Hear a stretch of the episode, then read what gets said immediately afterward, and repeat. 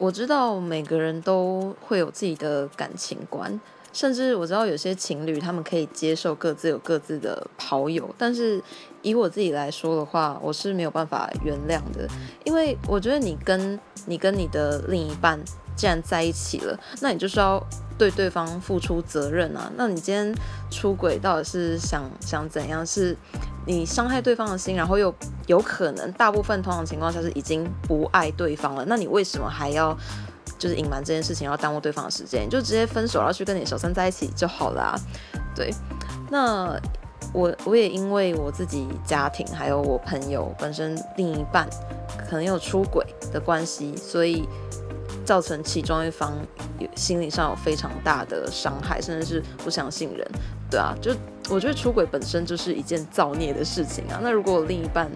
呃出轨的话，我就直接跟他分手吧。